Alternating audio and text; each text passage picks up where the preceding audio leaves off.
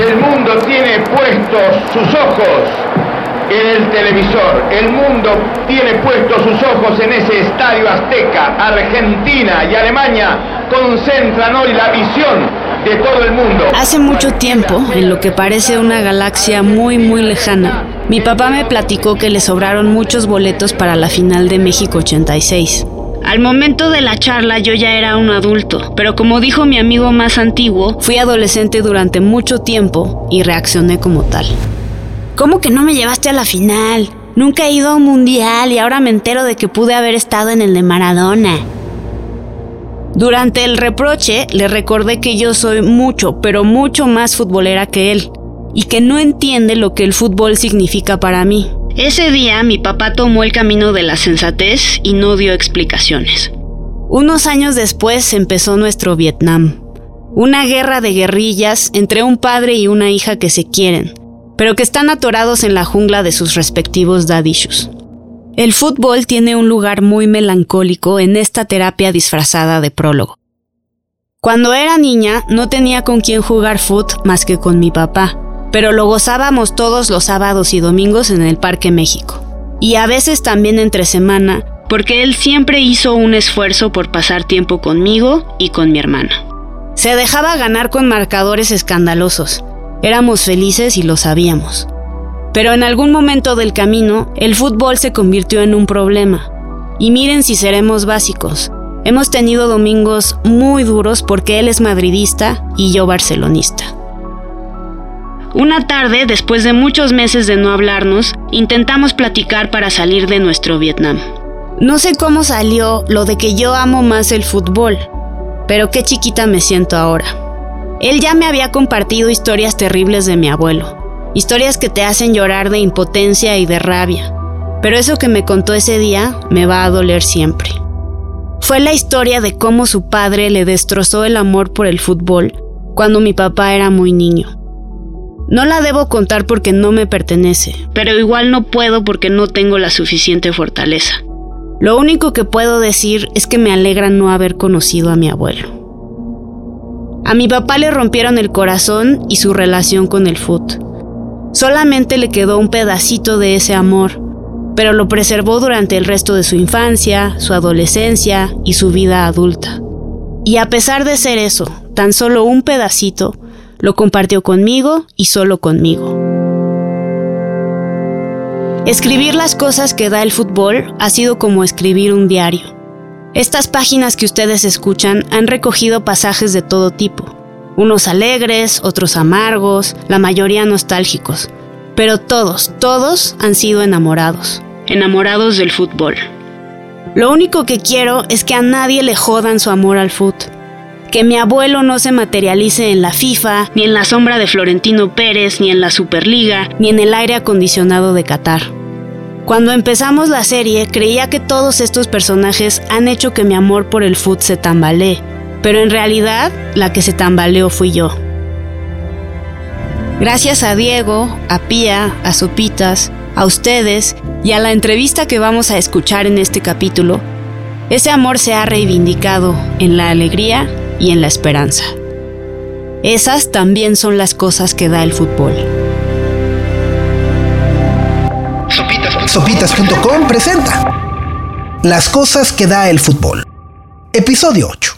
Qatar. Winter is coming. I know this is hard for you. But winter is coming.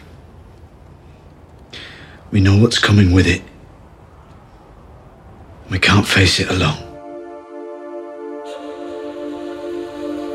Esta vez no hubo imagen inicial para empezar el capítulo. Estamos a unos días de Qatar y no sabemos qué momento nos traerá, qué fotos contarán su historia y se convertirán en símbolos para la posteridad. Nuestra idea en un principio era usar un momento imaginario, como Lionel Messi levantando la copa entre lágrimas.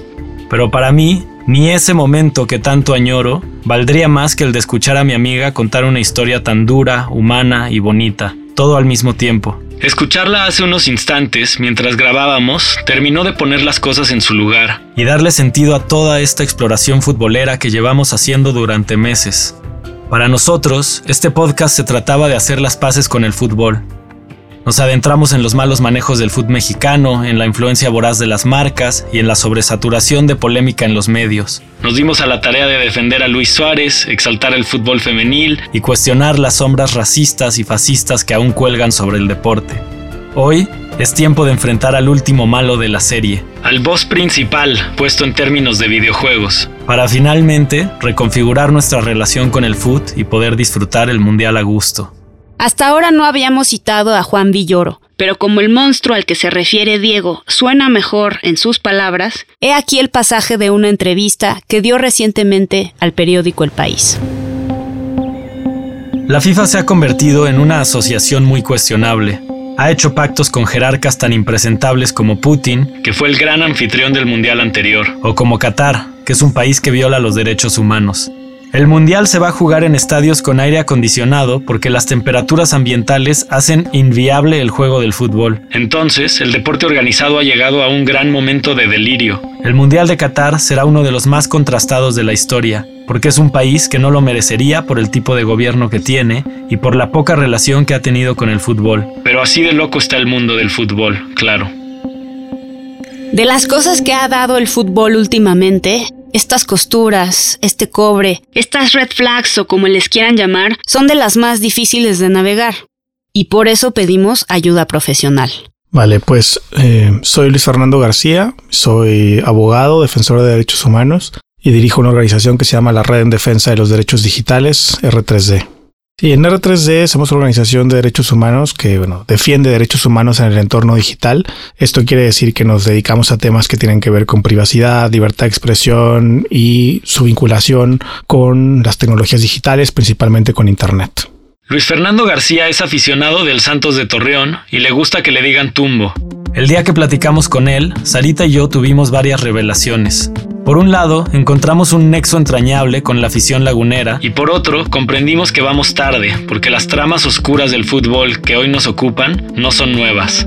No es nuevo, la FIFA siempre ha sido una institución sumamente corrupta, no será el primer mundial en una dictadura, digo, Argentina 78, a ver, estaban desapareciendo y matando personas en Argentina y mientras Argentina ganaba la Copa del Mundo. O sea, no es, no, no es la primera vez ni la única, porque creo que para también para los países y para los regímenes autoritarios, los eventos deportivos, no solo el Mundial, también los Juegos Olímpicos, pues son eventos que les permiten hacer comunicación política, geopolítica, ¿no? Pensemos en las Olimpiadas de China o eh, los mundiales pues también son, son oportunidades en las que los países tratan de mandar mensajes y, también tienen objetivos de política interna, es decir, para, para el régimen, por ejemplo, autoritario de Videla en Argentina, el Mundial 78 fue una bendición hasta cierto punto para ocultar los crímenes de lesa humanidad que se estaban cometiendo a la par, ¿no? Entonces, desafortunadamente creo que no es algo nuevo, ni que es una línea que no se había cruzado, sino creo que es business as usual, ¿no? La FIFA siendo la FIFA. 40 años después del Mundial de Argentina, Sarita, algunas amistades y yo nos reunimos para desayunar chilaquiles en la inauguración del Mundial de Rusia. Unos días después lloramos de felicidad con el gol del Chucky Lozano contra Alemania, y aunque no hubo quinto partido, gozamos el Mundial de 2018 de principio a fin. Casi no lo hablamos en su momento, pero Sara y yo no éramos ajenos a las controversias y las contradicciones de que el Mundial se estuviera jugando en un país con tendencias supremacistas y antiderechos. Sin embargo, nos clavamos en la epopeya de la selección croata y lo demás lo dejamos ir.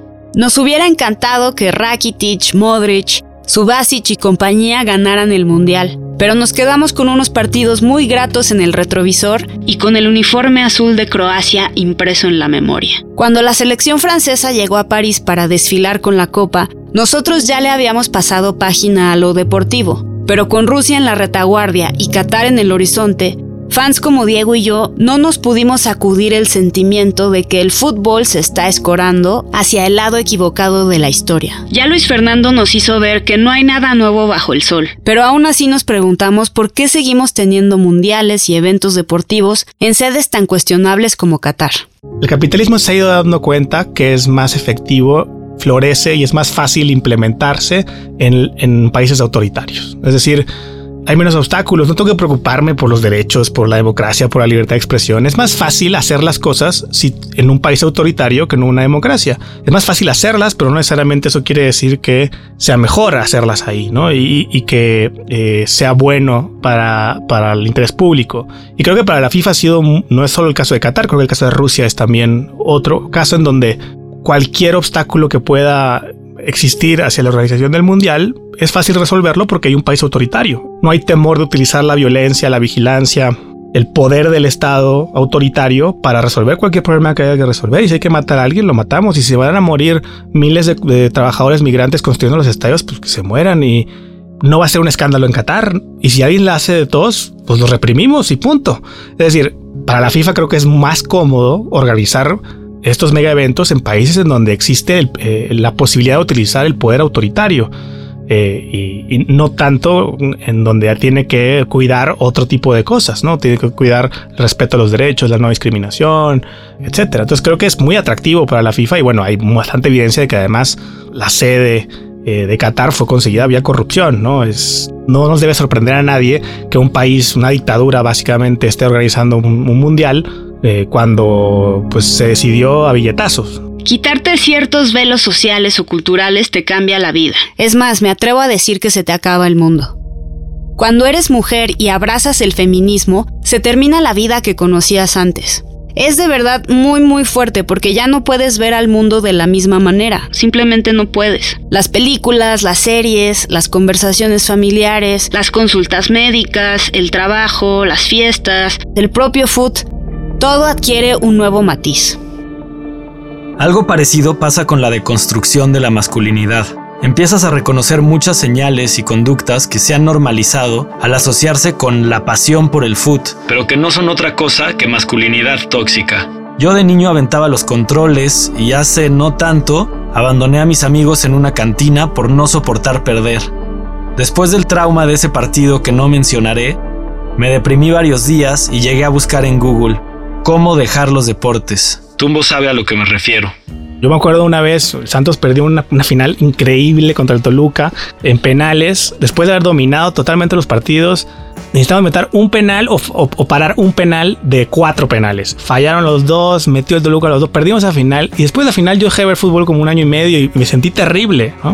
Eh, también me he sentido terrible, digamos, el, el, enojo que te genera e incluso el impulso violento que a veces te genera el ver a tu equipo perder o, o que son estas manifestaciones creo de la masculinidad que luego cuando uno se empieza a cuestionar esas cosas se empieza a dar cuenta de uy esto no estaba bien no eh, eh, y yo al enfrentarme a esa mi propia violencia mi propia digamos lado oscuro que a veces sale cuando juego cuando veo fútbol también me he dado cuenta de la posibilidad de transformar esa relación con el fútbol no en donde no es tan importante ganar no es tan importante donde empiezo a reconocer estas otras cosas de las que he hablado del la identidad, de eh, cómo relacionarme con este eh, juego eh, de una manera muchísimo más positiva, mucho más alegre, mucho más disfrutable y menos sufrida, sufrida ¿no? Yo también he llegado a puntos de quiebre con el fútbol. La verdad es que no duran mucho porque me rebasan las ganas de pensarlo, verlo y jugarlo, pero sí que me interesa reflexionar sobre mi relación con él. En esas contemplaciones ha habido muchos momentos en los que me he sentido culpable y hasta cómplice por consumir y participar en el fútbol de hoy. Porque sí, ustedes y yo somos participantes, como público, como coleccionistas del Panini, como consumidores de las 8000 plataformas a las que te tienes que suscribir para ver hasta los partidos de la puñetera Liga Mexicana, como escuchas de las cosas que da el fútbol, en fin. Pero eso que dijo Luis Fernando sobre tener una visión menos sufrida del fútbol renovó mi fe en muchas cosas. Y no es que sea lo que fans como yo queremos oír, es lo que necesitamos escuchar. Para mí, las cosas que me hacen ser del Santos son muy parecidas a las cosas que me hacen ser defensor de derechos humanos, por ejemplo. Y ciertamente, digamos, alguien podría decir, bueno, pero qué hipócrita que consumas un producto que también está manchado de sangre, de violencia, porque lo es, que es cierto, ¿no? Y el Mundial de Qatar, ¿cómo va a ser el Mundial de Qatar si murieron tantos eh, trabajadores construyendo los estadios y, discriminan a las mujeres, a las personas LGBTIQA más, si eh, hay vigilancia absoluta de la población, no hay libertad, es un país autoritario. Yo lo que respondería es que, para empezar, para mí el fútbol no es, no es un producto de ellos. Eh, eh, el fútbol es un bien público. Inclusive el, fútbol es un derecho. En el literalmente, ¿no? hay un derecho que se llama el derecho a acceso a la cultura, que ha sido interpretado por, organismos internacionales de derechos humanos como incluyendo la posibilidad de acceder al deporte. El deporte es cultura en términos jurídicos. Y verlo, jugarlo, disfrutarlo, es parte del ejercicio de un derecho. Y para mí, más que ningún otro deporte, el fútbol, por la masividad, por el lo que significa para tantas personas alrededor del mundo, que es básicamente un lenguaje universal. Yo puedo no poder comunicarme con una persona porque no hablamos el mismo idioma, pero podemos empezar a patear una pelota y jugar al fútbol y comunicarnos de esa manera. Las condiciones de los obreros de las instalaciones mundialistas, las miles de muertes producidas en su construcción, la criminalización de la disidencia sexual y la violencia contra las mujeres forman parte de una conversación que cada día se hace más intensa y francamente indispensable. Esa conversación ha abierto alternativas como boicotear el Mundial. Sarita y yo mismo lo consideramos, pero concluimos que retirar nuestro granito de arena no iba a enflacar las dunas de Qatar, que no somos David contra la FIFA Goliath, que la neta no íbamos a resistir las ganas de seguirlo, y la que nos parece la más importante, boicotear el mundial es interrumpir y hasta frenar en seco. esa conversación tan importante. Sería creo que tonto, una, una oportunidad desaprovechada, el simplemente decir el fútbol está muy corrupto, está muy corroído, eh, está siendo utilizado para avanzar una cultura nociva en la sociedad vamos a abandonar, cuando yo creo que es al contrario, es un lenguaje tan poderoso que llega a tantas personas, que nos llega a un nivel de profundidad tan íntimo, tan, tan fuerte, que lejos de abandonarlo hay que utilizarlo, transformarlo, utilizarlo para construir. Soy de esas personas que se pasan un día entero confeccionando un solo enunciado o en la búsqueda de una palabra precisa. Es porque pienso que escribir se puede resumir a eso, a cuidar las cosas que dices. Pero conceptualizar el fútbol como un lenguaje me recuerda lo valioso que es pensar el sentimiento y sentir el pensamiento. Ya que lo veo así, me siento liberada de mi obsesión por esculpir oraciones y me quedo con que las ideas también pueden viajar en balones. Y ese es el poder que tiene el fútbol. Y creo que hay que disputarlo, en lugar de decir, insisto, en lugar de decir, eh, el fútbol comunica todos estos mensajes nocivos, también me comunica un montón de mensajes eh, positivos, valiosos, transformadores, que depende de esa, eh, digamos, de, esa apropiación de ese lenguaje y de impulsar y de buscar fomentar que nuestros equipos, que nuestro fútbol, que nuestra forma de vivirlo se articule alrededor de esos valores comunes positivos y que le haga disputa y le, y le compita y le diga a, los mensajes negativos al mercantilismo, a la corrupción, al autoritarismo, decirle no. Y yo te puedo asegurar que en Qatar vamos a ver un montón de manifestaciones de rechazo al autoritarismo, de, mensajes de no discriminación, de rebeldía ante eh, el autoritarismo en el que fuimos forzados a vivir el mundial. No elegimos eh, que el mundial fuera ahí, lo eligieron otros. Y lo estamos viviendo y lo vamos a vivir, lo vamos a disfrutar a pesar de ellos. Y a haber, creo, ojalá, actos de rebeldía que también comuniquen y disputen eh, esos mensajes de, poder, de, corrupción, de, acumulación eh, económica y política que a veces también es instrumentalizada por personas eh, y grupos que no le hacen bien a la sociedad. Esas manifestaciones que Tumbo auguró ya se están cristalizando. El establishment está haciendo su parte con las camisetas de la selección danesa y los gafetes de arcoíris que llevarán los capitanes de Países Bajos, Bélgica, Alemania, Suecia, Gales y de la propia Dinamarca. Ciertamente se vale sospechar que se trata de ardides publicitarios que a fin de cuentas van a redituar en dinero tanto como en relaciones públicas. Pero si Dinamarca alcanza las semis, y esa es mi apuesta de caballo negro en este mundial, tendremos el gusto de ver cómo la incomodidad reemplaza a la champaña en los palcos de la jerarquía del fútbol. El periodismo también estará haciendo su parte. The Guardian lleva años avisándonos de los abusos, condiciones de esclavitud y muertes por las condiciones de trabajo en Qatar. Me recuerdan a los de la peli esa de Netflix sobre el asteroide, ya saben cuál. Sabe mal que el periodismo deportivo no esté haciendo su parte de fiscalizar estas situaciones. Aún así, sé que existe un periodismo con vocación social. Ese que sabe que cuando no se puede abrir la ventana, hay que romper los cristales. La sociedad civil disidente también hará su parte. Pussy Riot no falló en Rusia 2018 y pase lo que pase en Qatar, espero que nos inspire para el cachito de mundial que recibiremos en 2026 y todas las otras cosas que ocurren en nuestro país. Yo creo que el fútbol en un país tan violento como México debería jugar un rol importantísimo en la pacificación del país y en las posibilidades de vivir en paz en este país. Pasan por el deporte en general, la cultura, pero creo que el fútbol como parte de esa cultura y de ese deporte podría jugar un, un factor fundamental. Se acerca el invierno y se acerca Qatar. Originalmente, Sara y yo juntamos la referencia a Juego de Tronos con este mundial porque veíamos muchos presagios oscuros. Pero si algo hemos confirmado a lo largo de toda esta serie es que el fútbol te lleva a otros lugares y que así como puede usarse para manipularnos, nosotros lo podemos usar para resistir. Diego y yo somos de las Chivas Rayadas del Guadalajara, pero hoy cerramos filas con una afición por la que sentimos una afinidad profunda.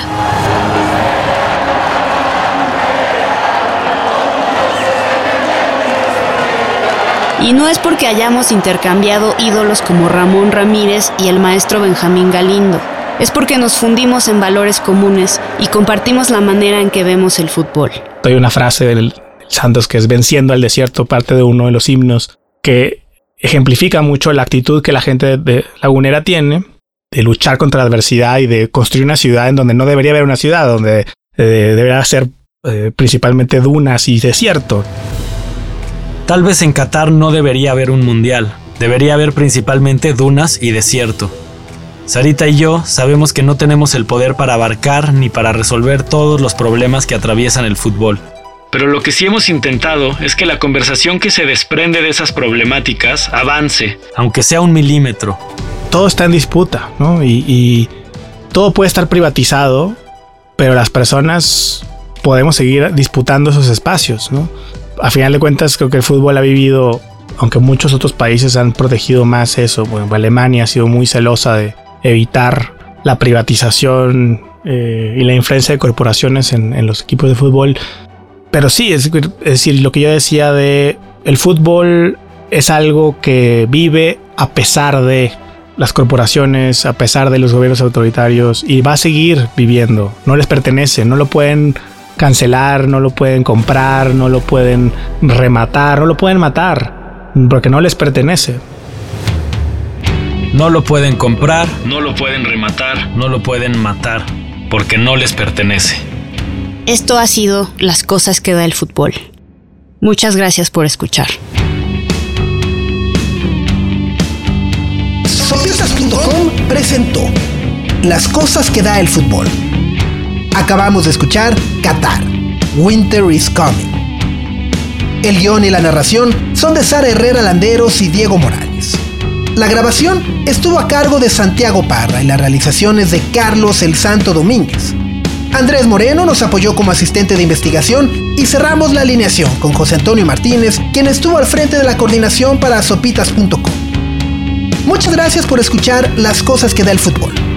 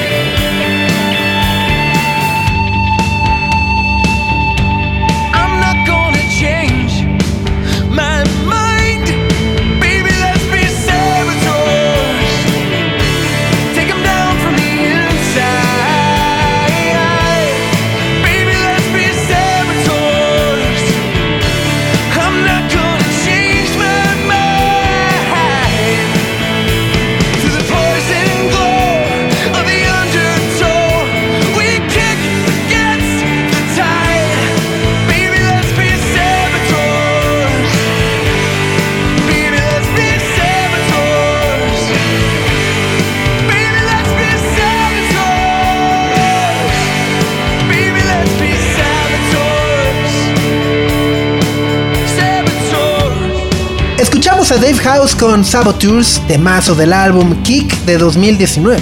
Saboteurs es una composición de Dave House, pertenece al sello Rise Records y es otra de las cosas que da el fútbol.